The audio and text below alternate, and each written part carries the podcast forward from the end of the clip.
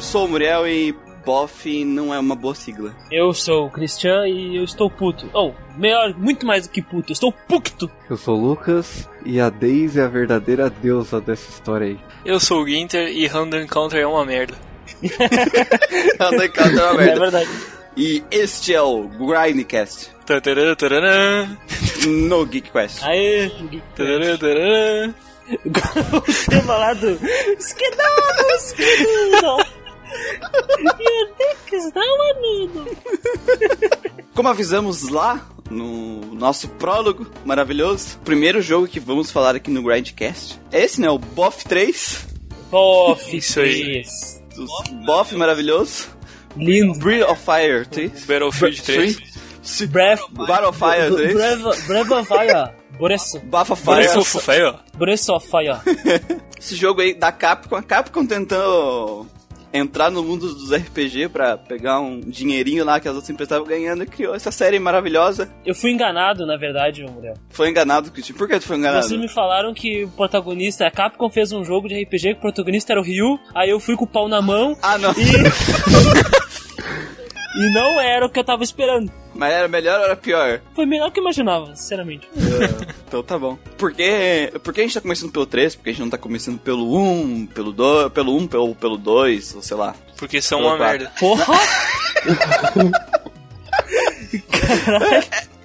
Eu, eu acho que o 3, ele é o ápice da série e, sei lá, o 1 e o 2 são, tipo, fases experimentais do jogo. hein? É tipo Persona. Não, não é tipo Ah, Persona. perdemos já, 50 ou já, 20. Já muitos desligaram agora. Pessoal, Shin Megami Tensei Hardcore agora. No caso Persona 1 e 2 foi tipo Shinigami Tensei de escola. Aí no 3, hum, será que se a gente botar um simulador de japonês vende mais? Mas não, vamos falar de Persona agora. Então lá em 97, dia 11 de setembro, a Capcom lançou ter- a terceira entrada na série, né? O Bridge of Fire 11 3. de setembro, hein, velho? 11 de setembro. De 97, calma. Ah, tá. É, o jogo, a gente teve o jogo aí pra PlayStation, PlayStation 1, e também teve, temos um port pra versão portátil, né? O PlayStation Portátil. Eu acho legal também de começar por ele, porque ele já é um jogo que foge um pouco daquele clichê de RPG japonês de vamos salvar o mundo. Tu é bandido, tu começa bandido, né, Muriel? Porra, Tu é, tu é, tu é adotado por uns bandidinhos, né? começa marginal. Você sabe aquele filme Chap? É tipo isso, só que em RPG. Chap, o Ryu é o Chap. É que o Rio ele meio que começa sem objetivo nenhum, né? E, e depois, o objetivo dele é basicamente o que é a minha vida, né? É um objetivo de vida, descobrir o que ele é, quem ele é, Exatamente. Porque ele é assim. É, é mais uma jornada da vida dele do que uma jornada pra salvar o mundo. Porque o mundo não tá em perigo. começa como Chap e aí vira o Wally. As referências do Chris Todd. Não. Tá afiado, Tá guri. bom, tá certo? Então o jogo a gente começa controlando um pequeno dragão que foi tirado da. Da Do seu selo. cristal. Casulo, sei lá o que é aquele cristal. Casulo né? aquilo lá, aquele cristal. Como os outros dragão estão em, em gemas, eu acho que é uma gema gigante. Faz sentido. E assustado, as pessoas atacam ele e tu acaba matando todo mundo. Pois é, cara, é brutal. Os Queimado. trabalhadores ficam. Eu lembro, eu lembro até hoje da, da parte que o operário te pergunta: Que você é um dragão? Aí tu responde: Não, ele sai correndo. Aí tu responde: Sim, ele sai correndo. Sim. É porque, é porque tu não responde pra ele, né? Tipo, é- tu só grune. E, Sim, e aí, eu acho que sim. Eu me senti meio. Na verdade, eu me senti idiota em vários momentos desse jogo. Começou o primeiro combate do jogo, eu não tinha entendido qual é que era do, do- da, da seleção dos personagens. E eu mirei em mim mesmo pra atacar.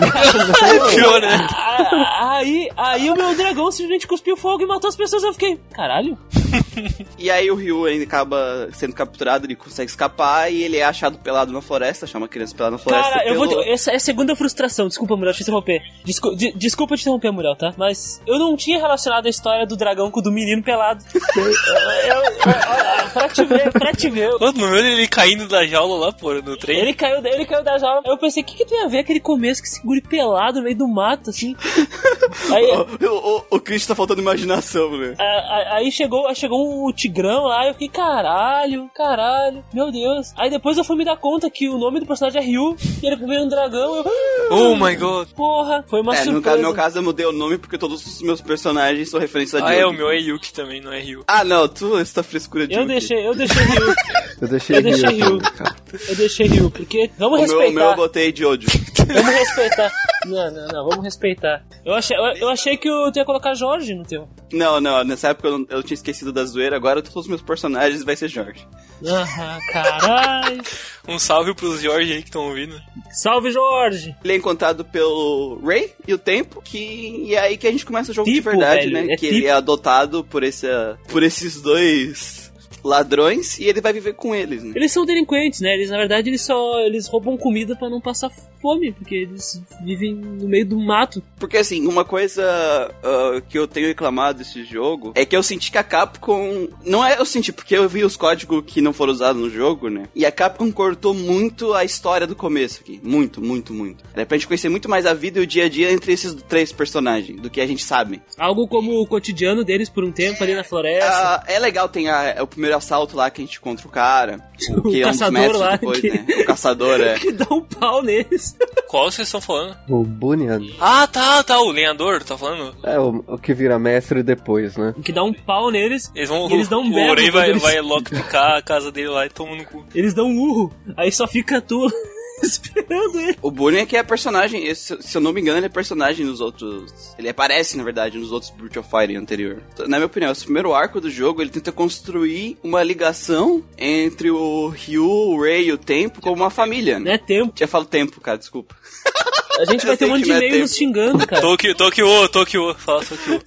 Só que eu não sei, cara, uma das reclamações que eu tenho com, com o jogo é que ele tem coisas emocionantes, ele tem uma, uma história focada na vida dos personagens, né? Na, na busca deles pra entender o que, que eles são. Eu acho que ele falha nos momentos de entregar emoção dos Ah, vou te personagens. contar que aquele final da, da batalha contra o Nue lá, Ah, ah aquele, aquele foi, foi tenso, foi. que desnecessário aquela Ah, porra. dos filhotes? Aham. Que, que porra aquela, velho? Essa parte eu acho da hora, tipo assim, a parte é uma parte legal, só que eu falo dos personagens em si que a gente conhece, né? Tu achou legal aquilo, Muriel? Ué, o que que tem? Ele tava protegendo? Tá, mas os- é que tava morto há muito tempo aqueles bichinhos. É exatamente essa parte do, do Nue é como se fosse os três, né? Que eles estão roubando pra arrumar comida e o Nue tava fazendo a mesma coisa, né? Tanto que o Bunny, Bunyan, né? O, caçador, lenhador, ele, ele fala até por aí que se vocês soubessem que ela tava protegendo os filhotes, vocês matariam ela mesmo assim, sabe? E, e eu, eu, eu percebi que naquele momento meio que mudou, quebrou, acho que o, que o Rei um pouco dentro da cabeça dele, porque ele, ele não respondeu, ele, gente, ele só deu as reticências, né? E ele foi embora, assim, então acho que fez ele pensar. Tanto que depois disso teve aquela. a- o vilarejo reconheceu ele como heróis, né? E aí mudou um pouco a forma dele de encarar as coisas, assim. Três, né? Ah, sim, de todos Tanto eles. ele quanto o, te o tempo, principalmente. Né? Tipo, Tipo. Tokyo. Tempo! A pronúncia não é tão importante tempo. assim, gente. Chama ele de roxinho, o roxinho. Pra ele parece um anão pra mim, cara. Roxinho. Tipo assim, ele entrega esse negócio do Noé, é, é, tem essa mudança deles, tem eles sendo enganados lá pelo Loki. É, Loki. o Loki. Que aí eles vão atacar o, o líder cuzão da cidade, né? McNeil. Só que, né? ah, como todo o centro monárquico e feudal, to- to- assaltou o cara lá, devolveu o dinheiro pras pessoas, só que as pessoas, né, não querem saber disso porque depois quem vai se fuder vai ser elas. né? Que, que nem eu falei, ele tentou criar um elo entre, entre a gente e esses três personagens como uma família. Só que a Capcom cortou as asinhas dele. Tanto que quando a gente enfrenta pela primeira vez lá os dois cavalos, Ah, ó, que esse cara é muito chato, meu. Nossa, eles te quebram a pau. o Balho Sender, aquela cena que é para ser que é para ser a cena que é a ruptura da família, né? Tem um diálogo extremamente im- importante que é cortado da dessa cena, que adicionaria muito mais emoção àquela cena e eles cortaram, tipo, a cena primeiro que acaba com a luta terminando, tela preta, né? Eles, eles parece que eles têm medo de explorar a parte emocional dos personagens. Ele tem toda essa parte emocional, todo esse peso, só que parece que em tela ele não consegue demonstrar isso, tá meio que implícito esse peso. Outra época também, né? Passar um negócio assim com aquela. Com a... Ah, mas, a, mas daí tu pega o Chrono Trigger como exemplo. Essa parte de emoção é meio que cortado, sabe? Mais pra frente, quando a gente vai falando do enredo, vários encontros e desencontros não é passado pressão pra ninguém, sabe? Acontece e acabou. Tem uma parte depois que o, o Ryu, né, criança, ele acontece uma coisa, ele fica anos desaparecido. Depois tu encontra a, a Momo, tu encontra o, o Gar, tu encontra a Nina. E tu tá com uma jornada com eles e tu desaparece por causa de um acontecimento, eles não sabem o que aconteceu contigo, e passa anos, tu volta, tipo, ah, você voltou, ponto. Aham, é, eu notei isso daí também. Eles tentam até fazer uma coisinha, mas ficou bem fraco, tipo, agora que, que ele reencontra, quando ele reencontra a Nina e tal, tipo, o pessoal assim, ela fala, ah, Ryu, você, como assim, você tá vivo, pá. E aí corta, tipo, fica a tela preta, ela, ele explica e tipo, ah, foda-se, não tem uma, não tem uma emoção nesse nenhum reencontro do jogo, que nem o Lucas falou. Será? Isso tu acha que é censura mesmo da, da- do, do estúdio? Preguiça. Ou foi meio que pre- pressa de produção também? Vamos ruxar, correr? Não, pode ser, né? Eu acho que é um pouco dos dois, Kate, porque assim, que o começo do jogo, tu vê que ele tenta muito construir. Sim. A gente falou, ele tenta construir. E se tu for ver a, aquelas coisas que estão no CD e não foram usadas, né? Só as coisas que foram cortadas na última hora. Nessa primeira parte do jogo, uns 5, 6 diálogos, umas 10 partes do jogo foi cortada. Porque dá pra entender que é pressa também, né? É, sim. Ah, mas o- o- uma das coisas que eu acho interessante nesse começo do jogo é que o Ryu, ele é uma pessoa que não tem experiência de combate nem nada. Ah, adoro isso. Ele ataca todo errado com a espada. Que depois que acontece aquele encontro base do Ender, eles se separam. E ele tem que ir atrás dos amigos dele sozinho. Aos poucos, o ataque dele vai mudando, né? O ataque da espada dele. É engraçado, na real, é quando, é quando ele encontra a Nina, né, velho? Quando ela se, se junta a par, ele que, É. que quer dar uma de bonzão na frente dela. Aí ele, come, ele muda. É, ele, ele muda de postura, é Não, engraçado. é que ele precisa salvar ela, Naquela né? luta que ele tem que proteger ela, que ele já começa a bater direito, né? Sim, começa a parar de mexer a espada pro lado pro outro. E é, e é o reencontro dele com, o- com os dois cavalinhos, né? Segundo reencontro, né? Ô, meu, é, é um inferno, cara. No início do jogo todo é os caras atrás de ti, meu. Não enche saco demais. Eu, eu acho que eu já ia entrar mais na parte técnica do jogo, onde eu ia falar disso, né? Esse cuidado com os detalhes gráficos do jogo. O personagem, o Ryu, quando ele puxa a espada, parece que ele tá tirando dentro da calça dele a espada. Ele faz força para sair, assim. Ele não sabe muito bem o que ele tá fazendo. Ele, o jeito que ele balança a espada, e, e tu consegue perceber a diferença, porque o Rei e o Tipo, eles sabem o que estão fazendo. Uma coisa que a série é conhecida, né? Que aí chega no ápice no próximo jogo também, é essa questão técnica da parte de pixel art, da parte dos detalhes na animação dos sprites. Isso aí o jogo é muito bonito, né? não tenho o que dizer. Eu acho que sim, com certeza. Quando o, o, o, o roteirista, o cara, o diretor tá por trás, ele deve, ele deve mandar uma. Deve ter uma folha explicando exatamente pro artista do que faz, né? Como é que esse personagem tem que se portar. O tipo é assim, então tem que. Quando ele estiver des- descansando, tem que ser assim. Ou, ou o Rei, por exemplo, ele tá escorado na parede, aquele jeito uma fechadão. Isso eu acho fantástico. Isso reflete, reflete muito a personalidade de cada um. Isso, isso é uma forma melhor de nos, nos relacionarmos com eles, sabe? É por isso que me deixa triste. Tem personagens fantásticos, todos esses detalhes que o Christian falou, e na hora do, da história, na hora de desenvolver eles, o jogo falha. Continue nos escutando, queridos ouvintes. Não desliguem, por favor.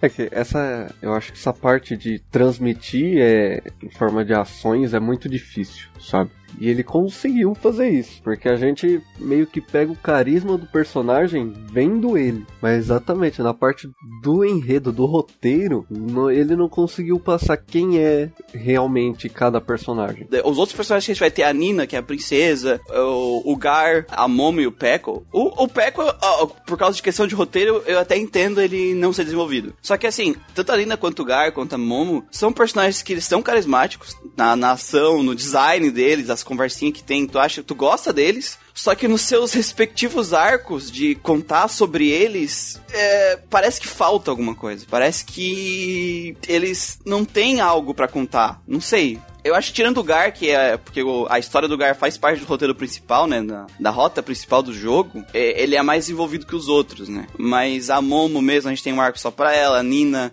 depois o gente vai ter mais um momento pra ele. Só que isso é tudo muito superficial. Contado de maneira muito, por superficial. cima, né? Não tem aquela, aquela profundidade na história, por exemplo, lá do, do Ray. É, é- é tipo assim, ele dá o tempo que para desenvolver cada personagem, que eu acho que é uma coisa que todo RPG tem que fazer. Ele não tentou trazer, ah, esse personagem entrou no tua party porque sim, e é isso aqui, ó, ele tá aqui. Ele tentou, ah, é esse que tem a sua própria história, eles têm seus anseios, eles estão em busca da deusa lá, mas não é só por causa do, do, do. Cada um deles tem um motivo também pra pra perguntar e pra ir atrás da deusa. Na teoria, né? Cada um tem um motivo. E aí esses arcos servem pra construir um pouco isso, só que tu não sente que eles estão realmente com uma motivação. Né? Parece que eles só estão lá. Parece que não foi efetivo, não. Não, não foi. Olha, eu percebo que o Gar é um cara muito popular entre os fãs, hein? O Gar, ele é um dos guardião que matou todo o clã do Rio. É legal o decorrer da história, ele vendo o quanto coisa errada ele fez, tá ligado? Tipo, revendo os conceitos dele. Tipo, Porque o que aconteceu? A... Essa deusa, aí, no começo do jogo, ela, ele conta pra gente que ela tinha medo do poder do, do clã do Rio, né? Os Brood, porque eles eram muito fortes e eles podiam destruir o mundo. Tipo, Pegou os guardiões dela e mandou matar o clã do Rio. Só que os dragão não,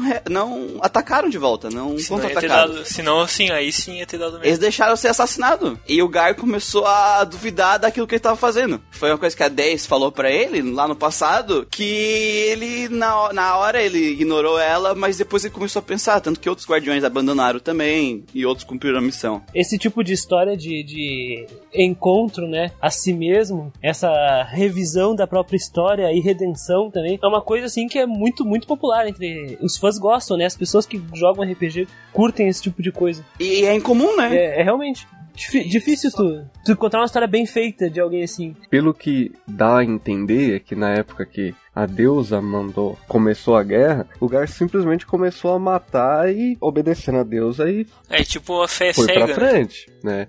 E aí quando ele viu que o rio não é tão ruim como ele pensava que os dragões seriam, né? Que aí começa essa parte da redenção dele.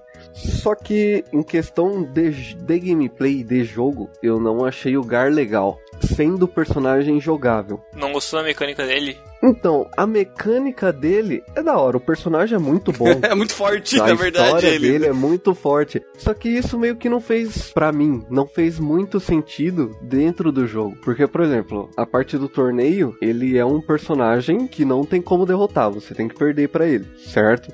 E logo em seguida ele entra pro grupo. É, eu- só deixar um ponto engraçado aí que é a batalha contra ele começa fácil pra caramba, né? Aí tipo vai escalando o negócio e uma hora ele te mata com um hit, deixar. É, uma hora ele dá uma porrada só e você cai. E aí ele entra no grupo e ele, assim, em questão de, de jogo, de mecânica de jogo, ele meio que recebe um nerf, porque ele fica no. Eu percebi, né, pra mim, que ele fica no mesmo nível de duas crianças. entendeu? e assim. Sim, mas mas é, porque tá com a Nina, o Ryu, e, aí ele. É um guardião de mais de 400 anos, matou mais de 200 dragões. Ah, se tu e pegar na lore. no nível de crianças, entendeu? Então eu acho que seria mais legal ele ser um personagem, tipo, um mentor. Ele podia lá, ser um que- personagem, tipo, em certos estágios do jogo ele te acompanha por algumas rotas, entendeu? Isso, ele aparece em certas partes, explica. Complementando isso, né, que tu disseste aí, eu acho que foi uma. Acho que isso é um erro de. uma falha de, de storytelling, né? Essa ideia aí de, de uma criatura que tu é obrigado a enfrentar e ela é mais, ela é mais forte que, que tu, e ela quer. O jogo quer provar obrigatoriamente que ela é mais forte que tu. Aí chega na hora e tu percebe que ela não é tudo isso, tá? Sabe? Isso, isso é um erro, é um erro. Eu, como mestre de RPG, eu sei que são. Eu percebo que um erro, né? Tu não pode fazer isso. Isso é uma não, falha do mas jogo. tem certas batalhas que tu não pode vencer, né, Christian? O problema é o Gar, cara. Ele se junta contigo, entendeu? Pode ser um vilão no início da história, te dá uma, um pau e tu perceber, caralho, esse cara é muito forte mesmo. Mas não, o Gar tá ali, tu vai lutar com ele tu, e tu, tu consegue enfrentar ele, só que vai ter uma hora que tu sabe que não, tu não vai vencer. Ele vai te vencer porque com um golpe. E quando ele entrar no grupo, ele não vai estar, tipo, 20 níveis mais forte que o Ryu, 30 níveis. Ele vai estar igual. E, e pro pessoal que tá dizendo, tipo assim, ah, mas isso é normal RPG, nenhum RPG fez diferente. Grandia, pa- por questão de storytelling, tem vários personagens que entram e saem da tua party, que como vocês têm um objetivo em comum naquele momento, é, ele te ajuda naquele momento, depois ele sai e funcionam que nem um mentor, que nem o, o pessoal falou aqui. E eles são, tipo, 20 níveis acima de ti, porque o cara, tipo, é um mega guerreiro da região, lenda da região, tá né? ligado? Então, o Lunar faz Ou isso tu pode também. pegar o, o exemplo do, do, do Fire Emblem Awakening também, Muriel. Que tu tem um personagem que começa contigo, que é o Frederick, e ele é pica, ele é um guerreiro muito forte, e ele começa forte mesmo, entendeu? E ele vai matar os bichos com golpe, e tu lide com isso. quando tu adiciona um personagem de muito mais nível, provavelmente naquela parte ali do jogo, ele não vai não vai subir de nível. Ele vai manter o nível dele, porque ele tá muitos níveis acima, e a tua party, aos poucos, junto com ele, vai ficar no nível O dele. próprio Rei, ele, ele começa com um nível mais alto que o Tipo e o Ryu. Ah, não, o, o, É, o faz todo é- sentido, né? Sim, ele é, nossa, muito mais forte e habilidoso. É o, fã- o fanboy do, do Rei. Cara, ah, mas saindo um pouco do Gar, né, pra não virar Garcast, Garcast. É, um dos meus personagens preferidos do jogo é a Momo, cara. Ela usa óculos, né? Então ela é bonitinha. Ela usa óculos, o Christian definindo o gosto do personagem pelo fetiche. Respeita aí, mano. Respeite, mano. ela é um personagem mais cômico dentro do grupo, né? Uh, a, a, primeira cena com ela que a gente tem, ela tá lá no, no laboratório dela fazendo experimentos, acontece uma explosão. Ela começa a berrar. é, ela começa a berrar contigo, tu fala com ela, a ela, que? Fala mais alto. Aí tu dá um berro, aí dá tipo três pontinhos. Que? Eu acho muito legal essa cena. E no começo ela te ajuda porque vocês são duas crianças fugindo, né? Tipo, não, eu vou dar uma ajuda para vocês. E depois ela acaba sendo englobada nessa nessa nessa nossa nessa problema com os dois os dois cavalos e, e ela tem que juntar a gente no torneio os dois cavalos, é o Balio e o Sander. Outra parte Isso. engraçada disso aí é a parte do foguete. Aham, uhum, é verdade. Ah, é verdade. Ah, agora que eu vi que esse foguete, esse foguete, na verdade, foi projetado pra uma pessoa só. É, porque eles não têm pra onde fugir, né? Eles têm que subir. E aí tem um, um tipo, um foguete escapar, pra escapar, só que, teoricamente, esse foguete só era só pra ela, né? Não aí você pensa que eles vão entrar no foguete, né? E eles simplesmente grudam no foguete, né? É, isso muito foda. É muito seguro. o skateboard a gente vai grudar do lado de fora. É, subindo um busão pelo escapamento ali. é, é isso.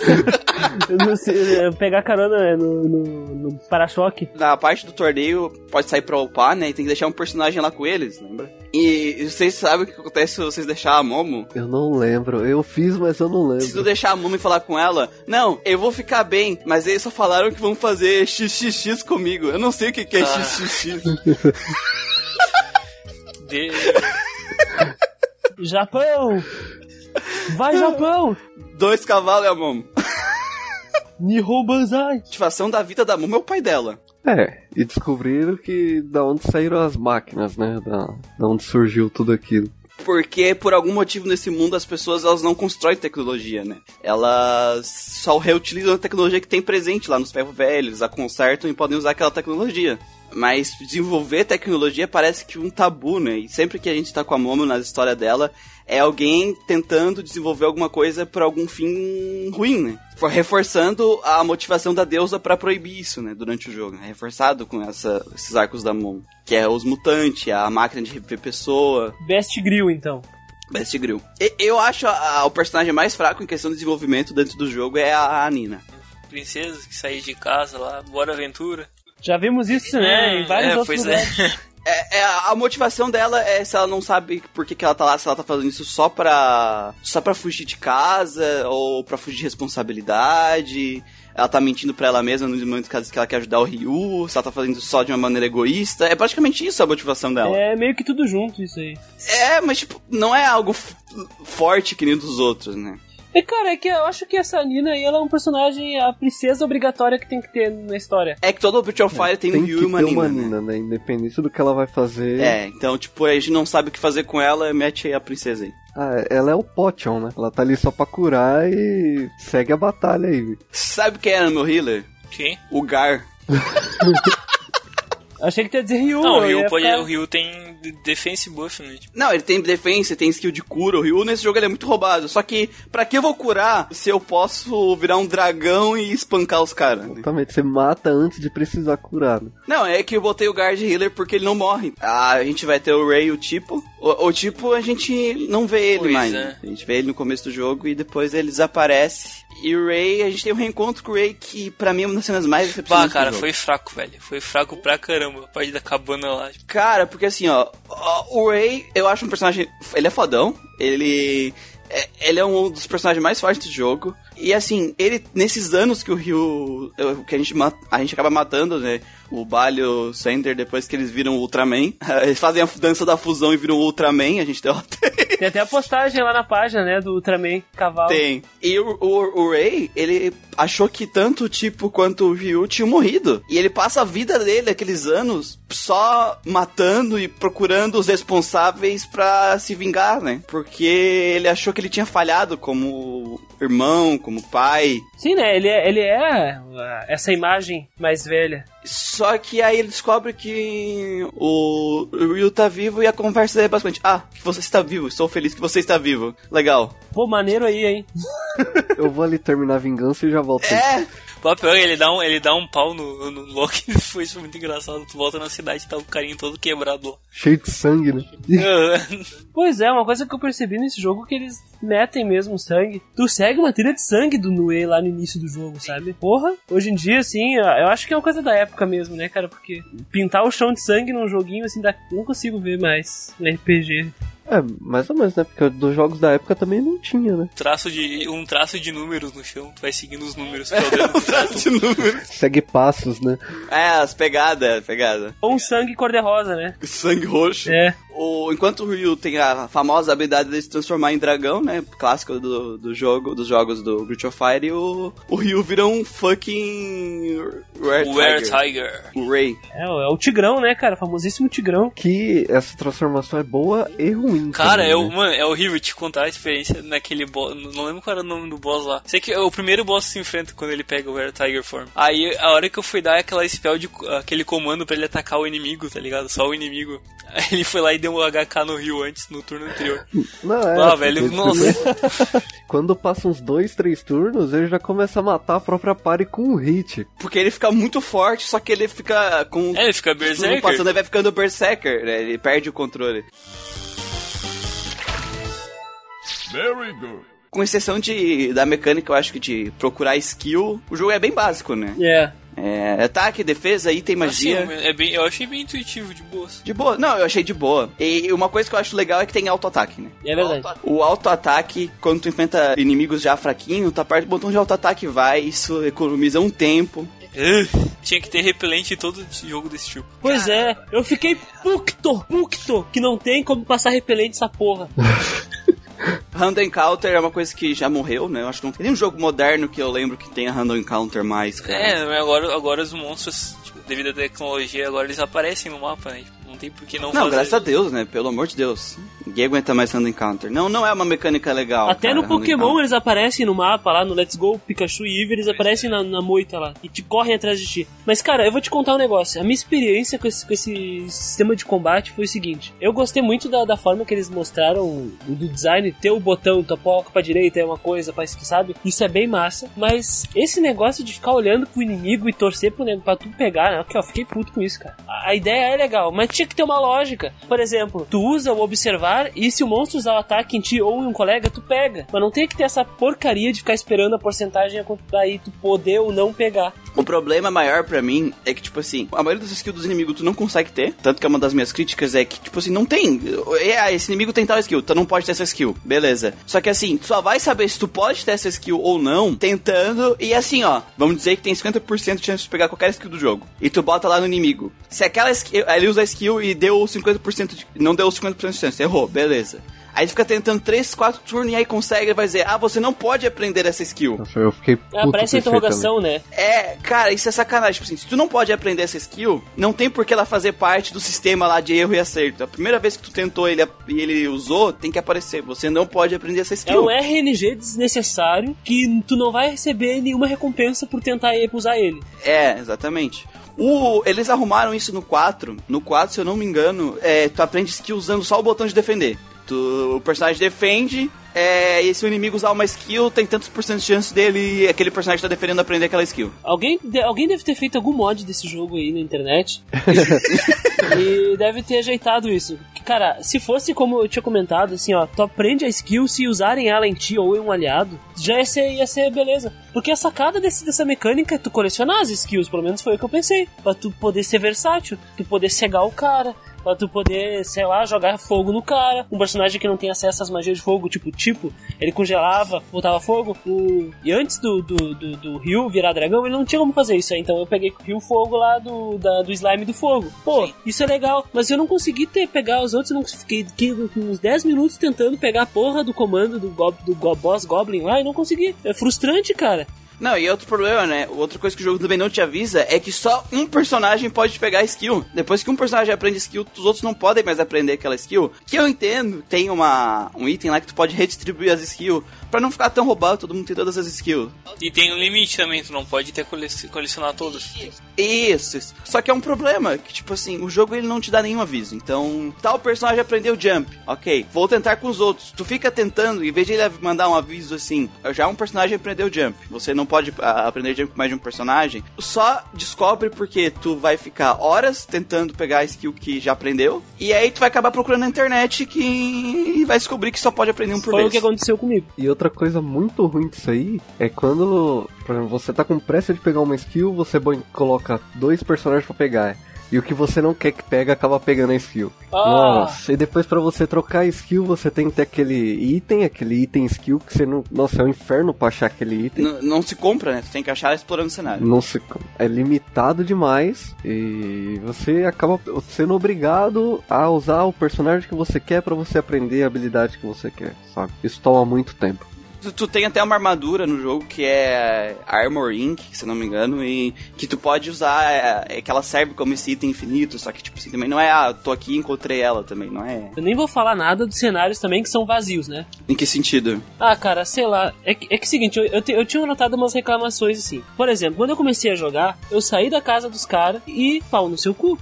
Como assim, velho? Entendeu? Não, tem toda a floresta pra explorar. Te- claro que tem a floresta. Não tô reclamando que não tem lugar pra explorar, mas é pau no seu cu. Tu vai fazer o quê? Tu vai ficar passeando pela floresta? E tá entendendo? O que, que eu vou fazer aqui? Vou ficar lutando com os caras? Vou ficar, sabe? O jogo não te diz nada sobre nada. Vamos, vamos usar o exemplo aqui, um jogo que eu tô jogando agora, o Chrono Trigger, que a gente, tá, a gente vai gravar mais pra frente. Quando só tem o que precisa, e quando tem mais coisas, tu tem como interagir com elas. E o jogo, ele, é, ele não te diz assim, ah, vá até lugar tal, vire no lugar tal e tal, mas ele te dá uma indicação pela história do que tu tem que fazer, né? E o Bichofire, em vários momentos, tu fica, tá, o que, que eu faço agora? Uma coisa que me matou muito nisso aí foi depois que você reencontra a Momo, que você tem que ir pra Plant e aí ela chega e fala, ó, tem alguma coisa errada aqui. Beleza? Ah, essa parte. Que tu é obrigado a ter, ficar com o P com o Exatamente. time. E aí tu tem que chutar pedras com ele pra elas caírem na, na casa. Então não tem como tu pensar isso. E como você vai saber isso assim do nada, sabe? Ah, isso no início também tem que chutar pedras com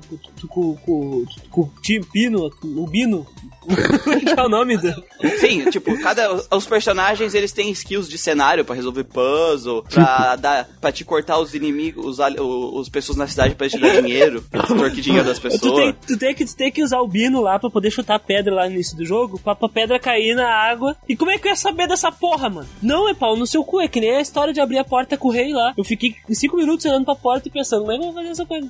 Até eu lembrar que tem o botão que troca o líder da party e tu precisa trocar pra, pra tu usar uma habilidade. Realmente necessário algo assim? É, É, é uma coisa que, tipo assim, o problema é que as habilidades dos personagens, elas são praticamente inúteis no jogo inteiro. E- ele até tenta, ah, vamos construir aqui, ó, nessa parte tu precisa usar essa habilidade, então tu sabe, ó, esse personagem tem essa habilidade, beleza. Aí a próxima vez que tu tem que fazer algo usando essa habilidade, é tipo daqui 30 horas de jogo. Então, tu esquece que tem isso, porque o jogo não faz um bom uso dessas skills. A Nina, a skill da Nina de soltar a luzinha pra acender as coisas, tu usa uma vez durante o jogo inteiro. A habilidade do Rei é um plot device, cara. Porque ele vai usar pra quê essa porra? A a habilidade do Ray de, de arrumar as portas, né? De tirar cadeado. Tu também, em questão de tu pra te avançar em cenário, em dungeon, tu vai usar umas duas vezes também. obrigatoriamente, né? N- Não tem muita utilidade nelas durante o jogo. Então tu esquece e, e tu não tá acostumado a resolver os puzzles do jogo usando É essas aquele skills. sistema de jogo antigo, né? Se você tem aqui, um descobre como usa. Não vou te falar nada. É, Não tem problema descobrir, é que normalmente quando a gente pensa em um design bem feito pra isso, é, desde o começo do jogo, ele te força a usar, tipo, ele te mostra que o personagem tem essa habilidade de uma maneira, tipo, no, numa cutscene, alguma coisa, pra te se ligar nisso, e ele te faz usar durante o jogo, né? E ele não Mas, faz assim, isso. Por exemplo, a Momo. A Momo é muito importante em muita parte. Ela desbloqueia, ela quebra a parede, ela ativa o- as máquinas, os painéis. Se você não sabe que você precisa dela ali. Ah, mas o, o jogo, o jogo te dá, o jogo te dá um, umas dicas, tipo. Não, mas hoje a gente consegue interpretar. Mas e lá, em, em 2000, Ah, tá. O pessoal não sabe. entendeu? Eu, eu, eu, não tô, eu não tô reclamando, eu quero que os ouvintes, e vocês também, meus queridos, compreendam que eu não tô reclamando de, dos jogos que, que deixam o cara aprender. Eu acho que é importante, isso é uma coisa que tá faltando hoje em dia. Mas tem que fazer isso de uma forma intuitiva. Sim, Eu adoro isso é usar os o, Mega Man, o Mega Man X como um exemplo. Eu sei que é um estilo, um gênero completamente diferente, mas todas as mecânicas do personagem tu aprende porque o jogo ele te leva a tu usar elas. Foi aquilo que eu falei, né? O problema do jogo não é ele ter essas mecânicas. O problema do jogo é ele quase nunca Não usar. usar as meca- Não te, exatamente. demonstrar, não te demonstrar elas de uma maneira lógica. Aí tu chega na E frente aí da tu porta do, do, do lenhador lá e ele fala, bah, o rei pode abrir a porta. Aí tu fica, beleza? tá. Quando que eu vou precisar de abrir a porta, né? Tá, é- ok. Sabe? É, mas voltando ao sistema de batalha, a única coisa que a gente precisa na batalha é o rio. É verdade. Só. É, o Ryu luta e os outros são potes de Exatamente. mana. É só isso que você precisa no jogo. Já que a gente vai falar do Ryu e da transformação dele, o jogo teve uma ideia sensacional de criar um sistema, né? A gente encontra itens de dragão, que é as gene dos dragão, né? Que a gente pode misturar elas, e aí faz dragões diferentes, e cada dragão tem um estilo de combate, com ele fica elementos diferentes, porque tu pode fazer um dragão de tal tipo de fogo, de tal tipo de gelo, um status a mais, com tal status também, dessas combinações. Beleza, aí tu pensa, pô, tem vários tipos de dragão, tu pode combinar três gemas, tu fica com uma capacidade bem versátil durante o jogo, né? Só que aí tu pega a Force Gen E acabou. o jogo. e acabou. Porque é melhor. É, é que tipo assim, tu tem a, a, a Kaiser Form que ele vira Super Saiyajin. Pô, ele dá um Né? hit forte. E ah, ele dá um hit forte, só que daí, tipo assim, custa 40 de AP por turno, né? Que tu gasta o- a mana do jogo. A item de mana do jogo não é comprável, não existe com frequência. Só vai ter acesso bom, um acesso grande dele, que tem um inimigo no jogo que tu pode usar a skill raid roubar pra ficar tentando farmar item de cura, item de mana lá, só que é a mana mais baixa, né? Que cura 20 de mana. E a Force Gene, ela custa 4 por turno, ela aumenta os dois status que mais precisa. É agilidade, aumenta pra caramba. E a força do Rio dobra. E ele vem com focos, que dobra a força do que já tá dobrada. E com aura, que dá o ataque com o dobro da força. É exatamente isso. Você tem o. É, é maravilhoso. Você tem um monte de dragão pra você se transformar. Várias combinações. Mas. Vai usar o Fica que é mais inútil. forte. né? Até porque você acaba usando só em batalha contra chefe. Você não usa normalmente exatamente por causa do custo do AP. Ah, Na última dungeon, com a Force Gene, eu tava usando toda hora. Foda-se, 4 de AP. Ele vira e na- dá- ataca duas vezes por turno e pronto, matei todo mundo. E a gente acaba não vendo todos os dragões. Assim, você vai se você quiser testar todos os dragões, mas você não é obrigado a usar. Se você souber fazer o de fogo, o de gelo e o. E o Force, acabou.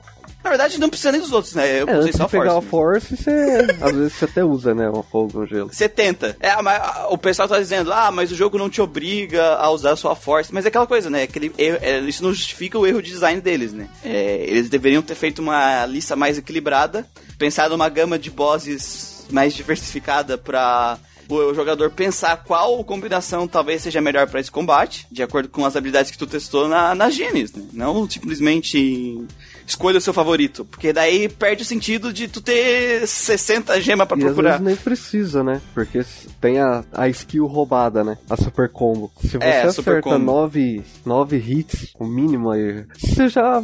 Cara, duas dessas você mata um boss da, da metade do jogo pra trás, sabe? É, Eu deixei a Super Combo com o Ray e eu deixei o eu mesmo com a Aura e- e a Focus mesmo. Porque na verdade nos boss, depois que tu pega a Force Gene, vai ser. O Ryu vai se transformar no, no War- na Warrior Form. O Ray vai ficar dando boost na agilidade dele, do, dos personagens, pra todo mundo Uhum. atacar duas vezes. O Ryu vai ficar descendo cacete no- nos inimigos e o Gara é meu pote de cura. Porque duas horas você mata. Meu tudo. pote de cura que não morre. 5 mil de defesa. Cara, quando eu cheguei naquele dragão, aquele Ah, Dragon Lord, Dragon Lord. que todo mundo falava, não, porque o Dragon Lord é sinistro. Não, Eu dei a, a skill do Raid roubar item, roubei a espada dele, eu fiz isso também. e aí o Ryu virou dragão e. Ué, 5 aura o bicho deitou. Mas dropa a espada no final. É, mas é que se tu tirar a espada, se não me engano, reduz o dano dele. E é, um- acho. e é uma das habilidades mais úteis do jogo, né? Essa habilidade do rei de roubar itens aí. É, os outros também podem aprender porque a gente tem a coisa que pra mim é, é a ideia que eles adicionaram no jogo agora, que eu achei sensacional, que é os mestres, né? A adição dos mestres aqui. Agora, em 98. Não, é porque, tipo Agora, assim, a partir teve do 3, né? Breathfire 1 e 2 não tinham, né? O 2 tinha uma mecânica, maneira de fazer fusão dos personagens, que não foi usado aqui, mas agora a gente tem os mestres, que a gente tem uma gama de mestres que cada um deles ah, muda os status que o personagem ganha por nível, né? Tipo, ah, tu vai ganhar mais aqui e menos aqui. E a partir dos níveis que tu vai ganhando com aquele mestre, tu aprende skills novas, né? Com ele. O que dá toda uma escala de tu poder modificar os teus personagens. Tu quiser, ah, a Lina tem pouca defesa. Talvez eu venha nesse cara aqui que aumente bastante a defesa pra ela ganhar uns níveis de defesa e não morrer. Isso é muito maneiro, né, cara? Porque daí tu customiza o teu personagem e o Ryu não vai ser igual aos outros Ryus, porque tu vai escolher. Só que isso acaba gerando aquela, aquela máfia da- da- das builds, né? Qual é a build mais roubada? Sim. Não sei o que. Eu não sei, qual foi a build que vocês usaram? Eu, ó, é a build que eu usei foi o seguinte: o Ray e o Gar eu deixei com o jogo inteiro. Com o Bunya, Super combo, né, cara? que aí os dois ficaram com defesa, power e HP lá em cima. O Gar virou imortal, ele não levava dano. Ele levava metade do dano dos outros. E, não, na verdade, depois que eles ficaram mais pro final do jogo, eu botei os dois com o Fa, Fal lá, o Tatu. que aumenta a HP e a defesa lá em cima. E aí eles realmente não levavam. O Ryu, eu deixei ele full lá com os caras que aumenta a AP lá em cima. O, o meu Ryu tava com AP gigantesco, né? E a Nina depois eu botei no Emitai. Eu fiz o mesmo esquema que vocês. A, a Nina eu botei ela no banco. No banco. Caralho. Tá certo, tá certo. Até demorei tá certo. pra processar isso aí agora. Tá certo, tá. Eu Já tava até procurando, tava, tava até procurando a lista aqui dos mestres pra ver o banco, né? Toma aí teu mestre, Nina. A, Fica aí no a cantinho, vai, a princesa. geladeira mestre. Coloca na geladeira. A geladeira não incomoda ninguém. Gaveta, Nina. Mas ela é boa que ela é muito rápida. cara. Então ela é um potion muito útil no jogo, cara. Ela, ela, ela é muito rápida. É, Oi, eu sou um slime, 700 de dano. É, O foda é que, tipo assim, ela tem as skills mais fortes do jogo de magia. É- é- ela é rápida, que nem tu falou. E é tipo, só que assim, se eu botar ela no cara pra ganhar defesa, ela perde aquilo que é mais importante pra ela, que é o AP. E aí eu fiquei muito na dúvida. Eu queria tentar usar ela porque eu queria fazer time com só o wife. Bem tua cara, né, mulher? Ah, que delícia. Só que no final meu time ficou com o Ray e o Gar mesmo. Que o- os mestres também são os. Pra mim, foi o único motivo de grind no jogo. Porque você não precisa ter nível no jogo. Pelo menos pra mim, eu passei sem dificuldade nenhuma tudo. Eu fiquei, devo ter ficado umas horinhas, eu fiquei bastante horas até bater. Também teve aquele caso que, ah, que eu perdi meu save, né? Quantas horas de save tu É, perdeu, Christian? 20 horas de save. tava jogando, Você é um tava animal, né, jogando. Christian? Ah, cara, ah, deixa eu contar pros ouvintes, deixa eu contar. Tava jogando, só que eu não salvei o jogo. 20 Você horas. jogou Você 20 jogou horas. 20 horas sem parar, cara. Não, eu deixei. a- Eu, eu, eu saía, almoçava, voltava, tomava um banho e voltava. Eu tava em casa, tô de férias, sabe? Então tava jogando, vendo TV, jogando, jogando, vendo TV, fazendo uma coisa. E eu fui jogando, jogando, jogando. E eu fiquei pensando que estranho, não tem save point aqui. Eu vou reclamar lá no, no, no Geek Quest, no Grindcast lá, porque não tem onde salvar. Eu fui me dar conta depois. Porque ninguém te fala nada de, de porra de acampamento também. Como sempre, né? Como sempre, tu, tu vai. Mas eu fui meio idiota também, porque quando tu tá passeando no mapa, que a gente vai falar sobre exploração, que eu adorei o mapa do mundo, a exploração, adorei, adorei, adorei. Aparece lá, acende o, o camping, né? Ah, o camping é uma parte muito da Que eu hora. acho, eu acho muito massa. Eu achei muito massa também, só que depois eu perdi minhas 20 horas, eu fui descobrir isso. eu morri, aí eu Oh, perdi. hum. Aí quando eu fui Olha ver. esse, olha esse livrinho aqui. Hum, deixa pra lá, depois eu vejo. é. Aí quando eu fui ver, quando eu fui ver, tava lá o Ryu de pijama. Aí eu, aí eu não, aí eu não. Aí eu fui lá chorar minhas pitangas lá pro, pro, pro Muriel e pro Guinter. Só que esses filhos da puta estavam dormindo tudo. E eu fiquei brabo sozinho. E eu voltei a jogar, tô com 15 horas já. Mas a, a questão do grinding, é, eu achei muito legal que ele é muito otimizado o grind desse jogo.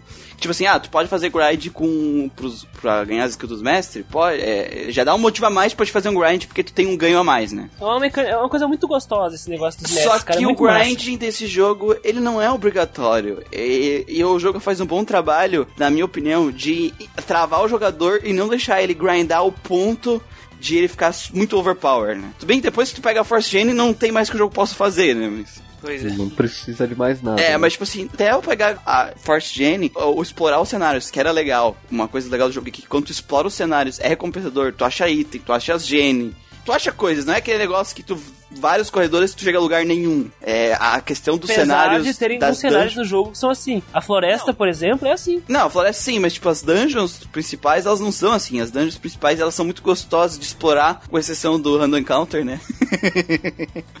Só que é recompensador. Ah, e o grind do jogo, pra mim, ele tá no nível perfeito, que é explorar o cenário que faz parte do jogo, ele te dá o nível que tu precisa pra avançar nele. É, deixando o grind uma coisa mais opcional pra te enfrentar lá os inimigos especiais e coisas do tipo do jogo. Tanto que eu terminei o jogo no nível 38, né? Nossa, terminou mais, menos, com menos nível que eu. Ah não, tu não, tu não grindou all, né? Só pra pegar skill no mestre e fui embora. A, a, uma das poucas vezes que eu grindei, porque é uma coisa que eu, eu odeio nesse jogo, que é o seguinte. Ah, você foi no boss e ganhou 10 mil de XP. Seu, seu personagem precisa um de XP, se fudeu, ele vai ganhar um e os outros 9 mil vão servir pra nada. Tô me sentindo meio mal. Tô com 15 horas ali, 9 horas, sei lá quanto eu tenho. Eu tô quase nível 11. Porra! Sabe? E uma coisa que eu percebi é que esse, esse jogo, ele não tem aquele bloat de números, é uma, uma porrada de números que tu recebe indo pra lá e pra cá quando tu mata monstros e tu faz quests e tu, sabe? Tu mata um slime, tu ganha um. Ah, sim, sim. tu ganha dois, ganha cinco. E é só isso, cara, isso é muito bom. Uma simplificada massa. Não, mas- mas eu, eu acho frustrante esse negócio, tipo, de a XP que tu ganhou, tipo, ah, passou um nível, aquela XP não serve mais pro próximo, sabe? E aí eu acabei várias vezes fazendo grind, porque, tipo, pô, daqui a pouco tenho certeza que vai enfrentar um boss, e esse aqui falta muito pouco, esse falta um pouquinho, aí eu vou upar eles pra zerar, né? E aí agora o outro falta pouco. Eu fiquei nisso até todo mundo precisar de bastante. Mas esse negócio de você tá num, num nível alto é bom, porque tem. Eu não fiz, tá? Mas, mas tem coisas no jogo que dá pra você fazer. Como por exemplo, a, a parte que o Sander e o Balio vão sequestrar a Nina lá, você perde a batalha. Só que é possível ganhar, e isso muda os diálogos. Assim, não muda o acontecimento, mas muda os diálogos, sabe? E ali, pra quem tá jogando normal sem grindar, é uma batalha perdida, né? Você vai obrigatoriamente perder. Mas se você tiver nível alto, você consegue ganhar ela. Só a primeira que tu não consegue ganhar. Uma, recom- uma recompensa seria massa se tivesse algum efeito no roteiro, talvez, né? Não, mas é, já não é dentro da proposta do jogo, mas é só por tu ter o meio mudar, o diálogo mudarem, já, já é alguma coisa, né? A, a primeira batalha não tem como vencer porque o Lucão, que ele não pode gravar com a, não pode gravar com a gente hoje, ele falou que uma vez quando era criança ele botou Game Shark e ele se fudeu nessa parte. Porque ele tava muito forte, o inimigo não tava dando, tava dando um de dano e ele não podia vencer a batalha. Nem cheatado. Não, não, porque você tem que zerar teu HP, porque tu não, não tem como vencer essa batalha. Então, tipo, ele tava com 999 de HP, os caras estavam tirando um. Bah, ele teve que esperar tudo. Ah, não, ele reiniciou, ele reiniciou. Reiniciou, reiniciou, pô, parou de jogar com. É quando era criança, né? Criança não pode ter um Game Shark. Very good. E sobre a exploração, pessoal? Falamos do grind. Eu gostei do grind, mas e a exploração do cenário? Gostaram de passear pelo mapa? Eu adorei. Eu acho que o único problema pra mim do exploração, tipo assim, os, os mapas são gostosos de explorar, a exploração é recompensadora. Ah, um dos problemas pra mim é a câmera do jogo. Que não tem problema aquela câmera que tu, ah, tu pode mexer a câmera, né? É, o problema é que a aí ele- mexidinha pra achar os itens escondidos. Eles só botam item agora em pontos, eles botam item nos pontos muito aleatórios só pra te, é, pra te usar a câmera. Só que assim, tá aí praticamente tu fica anda, olha a câmera, anda, olha a câmera, é um saco. E às vezes uns monstros aparecem embaixo da árvore.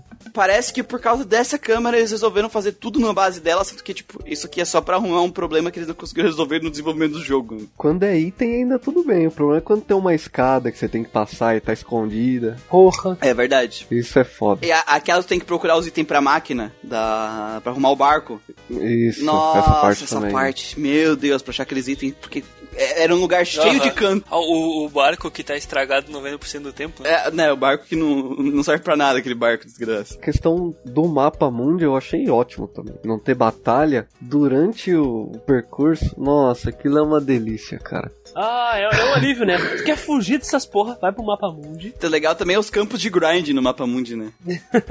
Pescaria, o minigame da pescaria é muito bom. Todo jogo que se preze tem que ter uma pescaria. velho. Não, cara.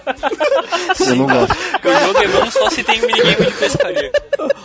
Qual é Eu que não é? gostei não, cara. Esse jogo aqui, Chrono Trigger, é o melhor jogo de todos os tempos. Tem pescaria? Não. Não, é uma merda. Zero. Então não é uma bom. merda. Uma merda. Não, cara, jogo bom tem que ter pescaria, né? É, é o que o Ginter disse. Ginter, por favor, repita pra nós. Jogo bom tem que ter minigame de pescaria. É isso aí. Tá dito, tá dito, então. Já vou até, eu vou- eu vou até mandar fazer minha camiseta agora com essa frase. RPG bom é RPG com pescaria, então é. Harvest Moon é melhor que Chrono Trigger. Persona 5 tem pescaria, tá ligado? Final Fantasy XV tem pescaria. Final Fantasy XV tem a pescaria, ganhou um spin-off de com VR só pra pescaria. Então, Ah, não, peraí, tem uma coisa errada nessa frase aí do Ginter. ah. Diddy Kong Racing não tem pescaria. Ah! é, Gunter, tu Tá errado isso aí. tá errado isso aí. Bom, vamos continuar. Não, mas voltando sobre o mapa, assim, ó, que alívio que me deu caminhar pelo mapa sem brigar com ninguém. Porque no, nos Dragon Quest clássico, caralho! Nossa, até na parte com Poison no chão, tu morrendo lá, os bichos apareciam pra ti. Eu tô na cidade aqui, os bichos parecendo. Só faltava isso. né? Não, graças a Deus. Very good. E quanto ao design, me lembrou Street Fighter esse, esse character design aí. Uma das coisas que é forte, que nem a gente falou lá atrás da franquia, da franquia Chrono Trigger, eu ia falar, olha só. Da franquia do, do Boff. Ai, bof. Bofe. Apesar dos primeiros não serem os melhores da sua época nessa questão de, de, de pixel art e tal, ele sempre teve uma arte muito própria. Se tu pegar um of Fire e comparar com Final Fantasy, um Dragon Quest ou vários RPGs por turno da época, tu consegue reconhecer eles. Ele tem uma arte própria, extremamente carismática, que tu reconhece ela, né? É lindo, cara, é lindo. Tem até a gota da água pingando do personagem quando ele sai da água, sabe? É, é muito gostoso, não tem uma palavra melhor pra dizer. É, é suave, é, é, é muito expressivo. Tu, que nem o Lucas disse, é, tu pega o carisma dos personagens pela expressão, sabe? Deles, pela forma que eles se expressam. E que nem tu disse também, Muriel, que é bem difícil fazer isso e eles conseguiram fazer aqui. Então é o ponto alto aí do jogo, eu acho que. Os monstros, o slime com os olhinhos pulando em cima. Ah, cara, as coisas assim. Cara, eu acho que talvez a parte mais fraca de questão de design seja mesmo os cenários 3D que são simples, né? Mas eu acho que eles cumprem bem a função deles. Eu vou te dizer que eu gostei do cenário. Eu não reclamo do cenário, eu gostei. A, a ideia, quando eu vi o trenzinho caminhando lá no início, eu já pensei, porra. Esse jogo, Ah, esse jogo aqui me pegou, sabe? É legal, cara. É bonito, bonito, né? é, é bonito. Até pros, pros padrões de hoje. Tu vê que as texturas são feias, né? Porque era 98, mas é É bonito. PlayStation 1, né? Sim. Mas é bonito. Você vê também que os personagens eles têm ações, né? Uhum. É como o balançar da cabeça, a Nina quando estica a mão e faz que não. Isso é legal Ah, de ver. os personagens, quando tu deixa em stand-by ali, eles ficam paradinhos, começam. Isso, o Ryu come uma maçã, né? Sim. São detalhes que ah, não fazem o jogo todo ser o melhor jogo, sabe? Mas que mostram que as pessoas que estavam produzindo o jogo ah, têm carinho pelo jogo, né? Quando tem apego a esses detalhes. Tu mostra que colocaram coração no jogo, né? A- Apesar de que eu acho que realmente a Capcom ela fez cortes na questão da parte emocional do jogo, até porque a Breath of Fire é uma série conhecida pra como a Capcom não era uma não é uma um estúdio de RPG é, para poder não ser tão hardcore e pegar o, o- o- pegar o público que ele já tinha um pouco também, além do público de RPG. É, que nem aconteceu comigo lá. Ah, Christian, joga esse RPG aqui, o Ryu é o protagonista da Capcom. Aí, aí tu vai lá e não tem nada a ver. Mas é bom, eu gostei. Eu vou te Eu dizer gostei que- também, eu gostei Eu, eu vou te dizer que eu, eu, eu gostei muito do, do que eu joguei. Apesar de eu ter ficado pucto, porque eu perdi 20 horas. né? Very good. Uma outra coisa, já faz parte da história que eu achei fraco, que acontece aqui e acontece no Breath of Fire 4 também, é que o final do... Tipo assim, é um jogo que fala da sua vida aqui, das suas decisões, só que a única decisão que conta de tudo que tu faz no jogo inteiro é a última. Eu acho que um jogo que fosse tão filosófico, que, que pensa nessa questão de vida, de caminho, de aceitação, é, ele tinha que ser um jogo focado eh, nas suas escolhas e ações, né? Tanto na gameplay, de tu, ir, tu fazer uma coisa ou deixar de fazer uma coisa, quanto nas escolhas durante todo o enredo, eu acho que tinha que ter mais peso para definir aí o final do jogo. E eu acho que tinha que ter um final que ele virava o dragão do mal e matava todo mundo. Caramba. Eu percebi isso quando eu me ataquei no início e botei fogo nas pessoas elas viraram um bacon. Eu vi. É, eu percebi. Isso acontece de novo. Ah, Que quando o Ryu faz desapa desaparecido, na verdade ele tá em forma de dragão e ele tá sem controle dele. Tipo, ele tá no modo automático matando todo mundo que chega perto dele.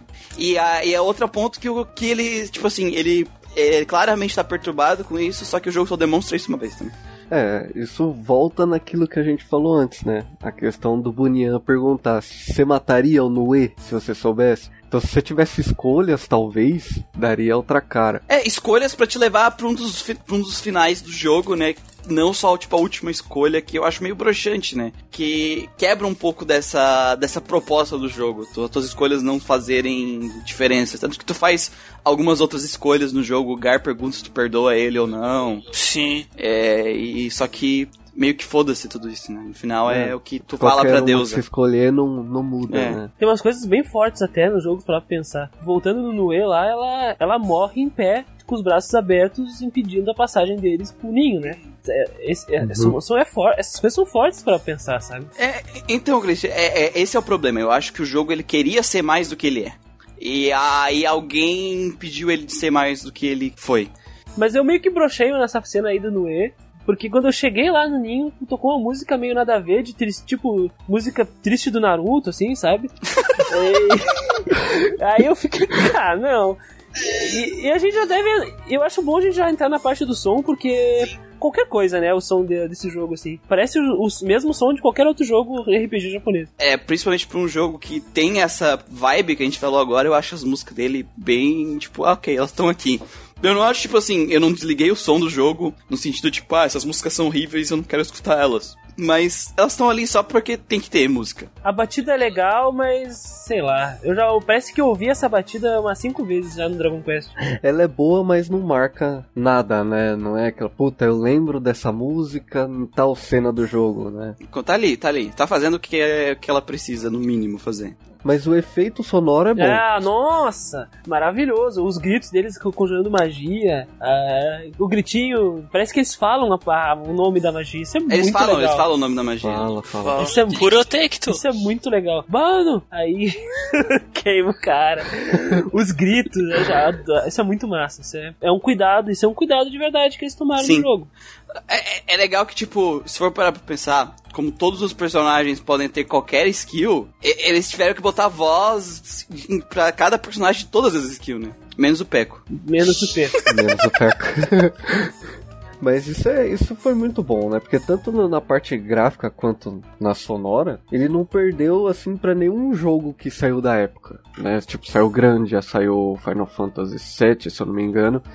E mesmo ele sendo, vamos dizer, vamos dizer assim, curto, um jogo curto, ele não perdeu posição, né? Ele, muita gente lembra desse jogo, muita gente tem vontade de jogar, né? Não é um jogo ruim, né? Eu acho que ele só foi um pouco apagado na, na história pelo sucessor dele, né? Ah, não, muito, Ah, né? Apesar de eu achar, em questão de o 4, ele tem muito mais. É, consegue ter um enredo muito mais simples e fraco que o terceiro e o segundo jogo da franquia. A questão artística do 4, ela é muito.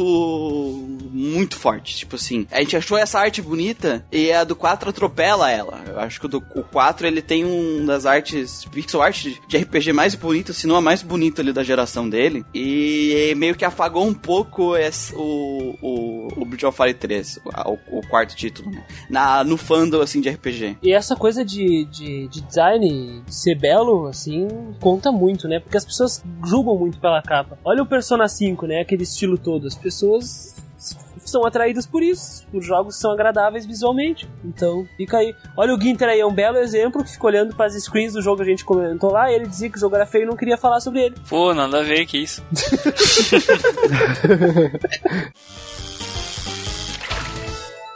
Very good. A gente tem dois minigames no jogo, é, a gente- que a gente já falou, a, a Fantástica, né, que é obrigatório pra um RPG, praticamente, que é a pesca. Pô, cara, a pesca é indispensável, né? Eu não fiz, eu não, não pesquei.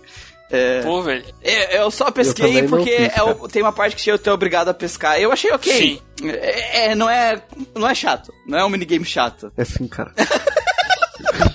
Não é não, cara. Meu Deus, é muito relaxante, na moral. O Ganta tem 200 horas de Bridge of Fire 3, tá ligado? É 160 de pesca. e o outro minigame que, tipo assim, eu achei meio whatever, que é o das fadas. Que tu tem. Tu ajuda as fadas a construir a cidade delas. Basicamente, elas têm várias funções e habilidades, tu equipa elas em determinados slots de coisas e a cidade vai se construindo. Ah, sim. É tipo um. Esqueci a palavra agora. Eu não sei, eu não sei se, se tu fazer, se focar nisso e ficar fazendo grind, elas conseguem construir um negócio fodão e tu tem itens fodões, mas. Eu acho que não compensa o tempo de jogo fazer toda a cidade, mas os itens que vende são itens bons. Pois eles criam loja de item, de armadura, de, de armas, né? E são itens bons, mas que não faz peso no final, sabe? É uma coisa muito opcional que eu não senti que realmente valesse a pena mesmo.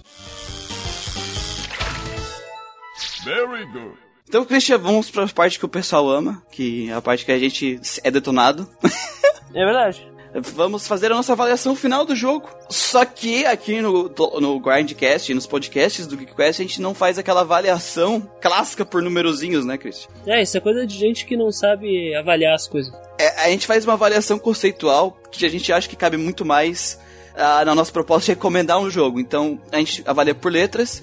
Cada letra tem um significado só, não tem, tipo, 4,7, 4,8, que é, mesmo no número pequeno, tu tem sete variações e elas não fazem sentido, né? Qual é a diferença de um jogo 4,9 e um jogo 5? Então, as letras, elas têm um valor e é aquilo que elas significam, né? Se o jogo é bom, Isso só serve para as pessoas brigarem. é, é pra dizer assim, ó, se o jogo é bom, ele vai ter a letra tal. Se o jogo é excelente, ele vai ter a letra tal. Então, É. Co- vamos pro pessoal, Christian. Quais são as nossas notas? Como é que elas funcionam? Nós temos então um sistema conceitual, como o próprio Muriel falou. Esse sistema conceitual, eles partem de uma ordem alfabética, sendo o pior a letra E, seguindo para D, C, B e A, e o melhor de todos S. Cada um significa uma coisa diferente.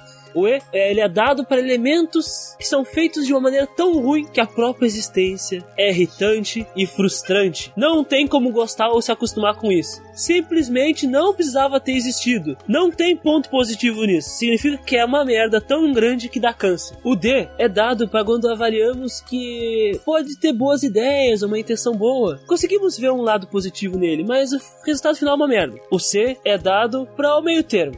Resumindo, o C é algo medíocre. É médio, é. meh. O B é quando temos coisas bem aplicadas, elas divertem, o jogo diverte, eles, ele é bom, cumpre a sua proposta, não tem necessariamente alguma coisa, ó, inovadora, mudou a existência da, da indústria, algo assim, mas é positivo, nos sentimos bem. É uma experiência positiva no final. Sim, o A é quando o jogo cumpre a proposta de forma primorosa, extremamente bem executada, te marca, tu tem dificuldade de apontar pontos negativos, e se eles existem, são quase irrelevantes. Então é um jogo muito bom, o A. Sim. O S vai além de tudo, vai além do que significa o A. Ele transcende a própria proposta, tanto que ele tá. Tengen Topa! É! alguém, alguém soltou o otaku. o, o S ele transcende a própria ordem alfabética, tanto que ele tá na frente do A aqui.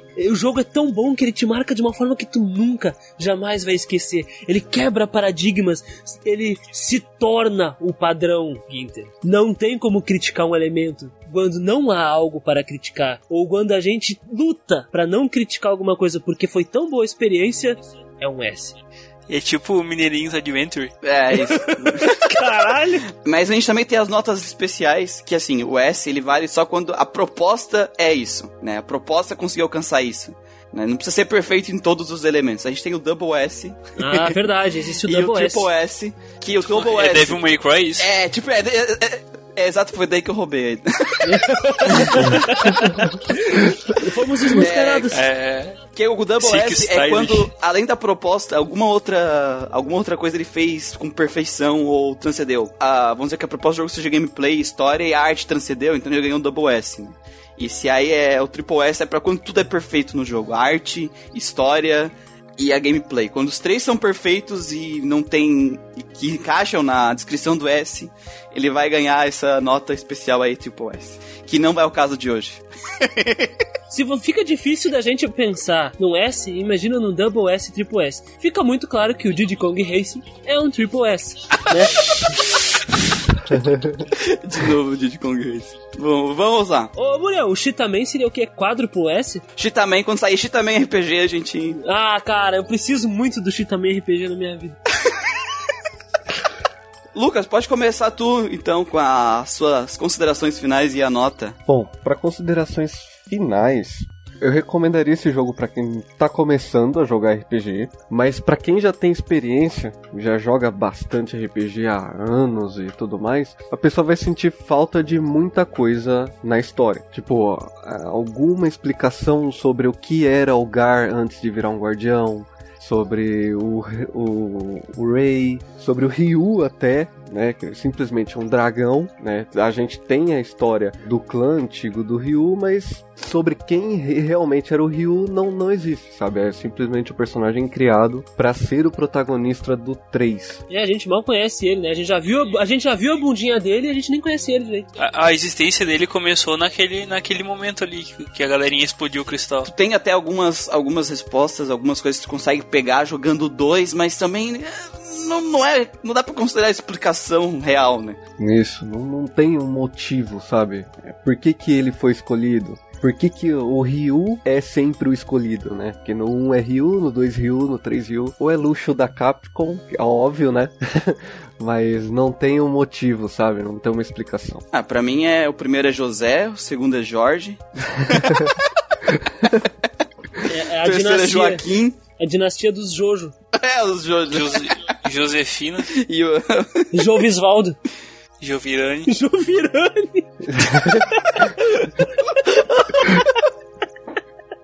Assim, vale a pena jogar, sabe? É um jogo que se falar, ah, eu, eu zerei esse jogo e curti. Mas ele fica longe da lista ali, de- do, dos melhores que eu já joguei, sabe? Então a minha nota final fica em B. É um bom jogo no final. É um bom jogo. O Breath of Fire pra mim foi uma experiência diferente porque eu peguei ele pra jogar essa última vez agora mais por nostalgia, como quando eu falei quando eu era pequeno, na época que eu morava na casa do- do- da minha avó ainda, eu tinha um PlayStation 1 que eu tinha ganhado da minha madrinha. E o meu primo mais velho, o Patrick, ele tinha uns jogos de PS1, mas ele não tinha um console, então ele ia jogar lá, lá em casa. E eu ficava só observando ele jogar o Breath of Fire. Eu incomodava ele pra caralho, é engraçado, tipo, ele ia fazer os- as pescarias lá e eu errava todos os negócios e deixava ele sem peixe nenhum.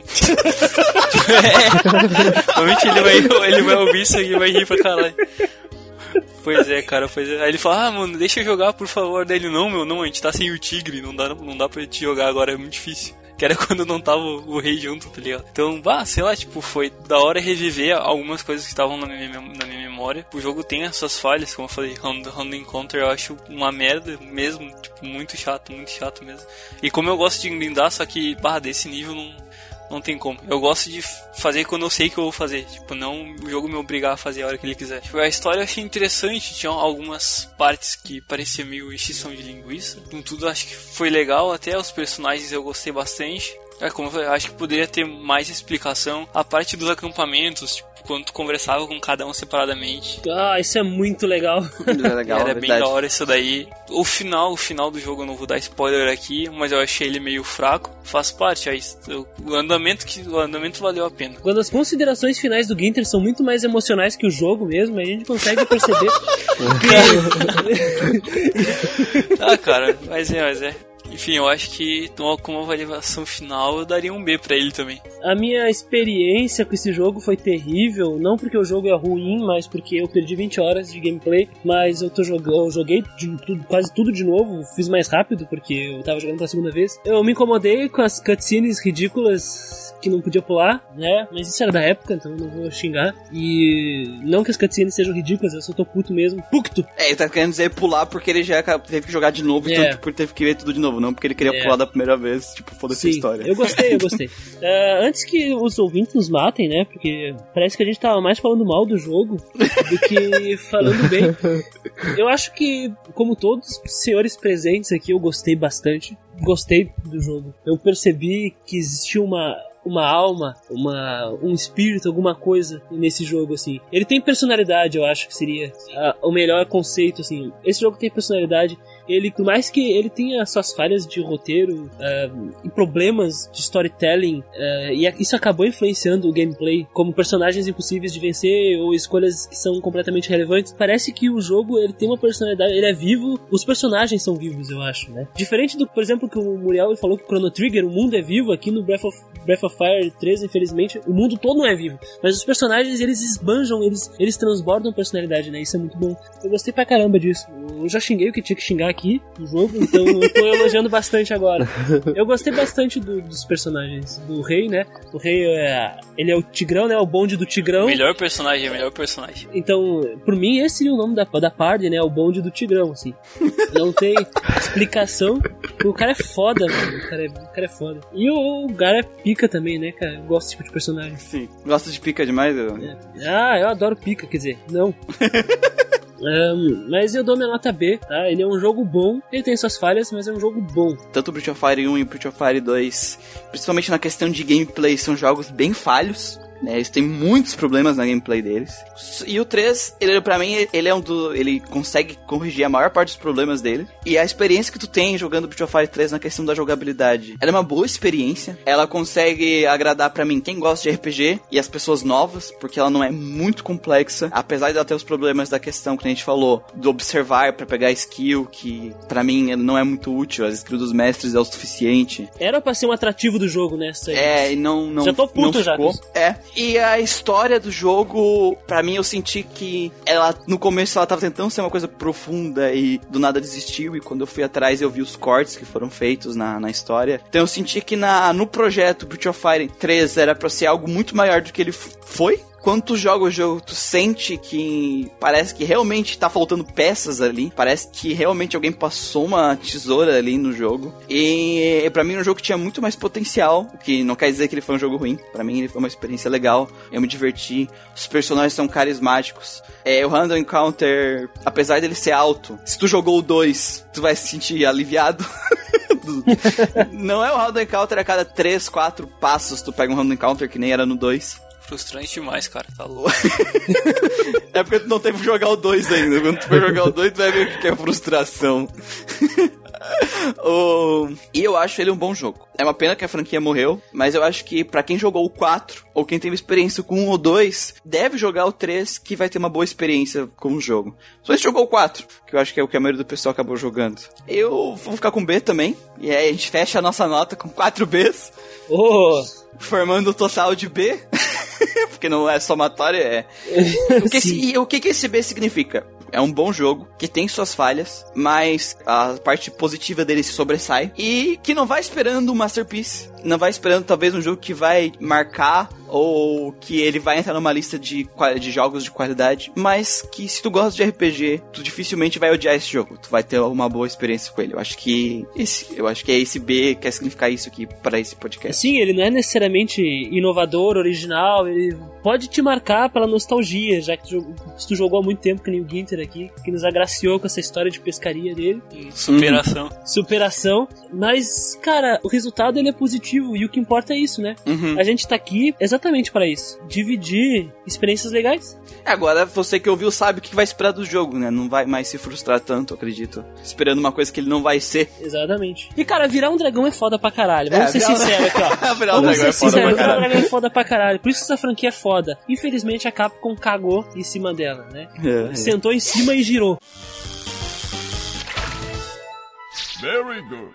Então é isso, gente. Ah, a gente tá encerrando aqui o podcast of Fire 3. E se você jogou o jogo, teve uma experiência com ele, é, vem compartilhar com a gente aqui a experiência que você teve com o jogo. Qual a nota você daria com o jogo? A gente esqueceu de falar alguma coisa, falamos alguma merda. O que, que tu acha? Você pode comentar na, na publicação aqui. Você tem boas memórias da sua é, infância, que nem o o Ganta com a Ginter? pescaria. Você, você adora pescaria também?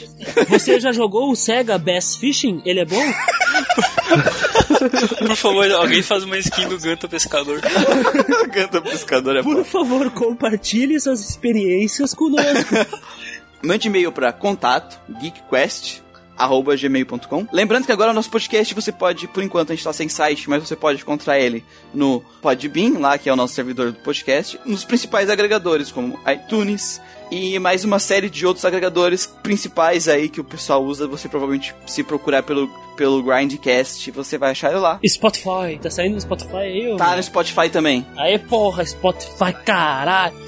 Tá, tá, eu espalhei, eu espalhei ele aí pelo. Pulverizou pelo o mundo. nosso Grindcast. Acesse nossa página também, né? Nossa página do Facebook aí. Que se você gosta de RPG, é um monte de RPG, a gente tem ali na página do GeekQuest muita coisa legal sobre RPG. Tem várias ah, até curiosidades sobre Breath of Fire 3, né? É.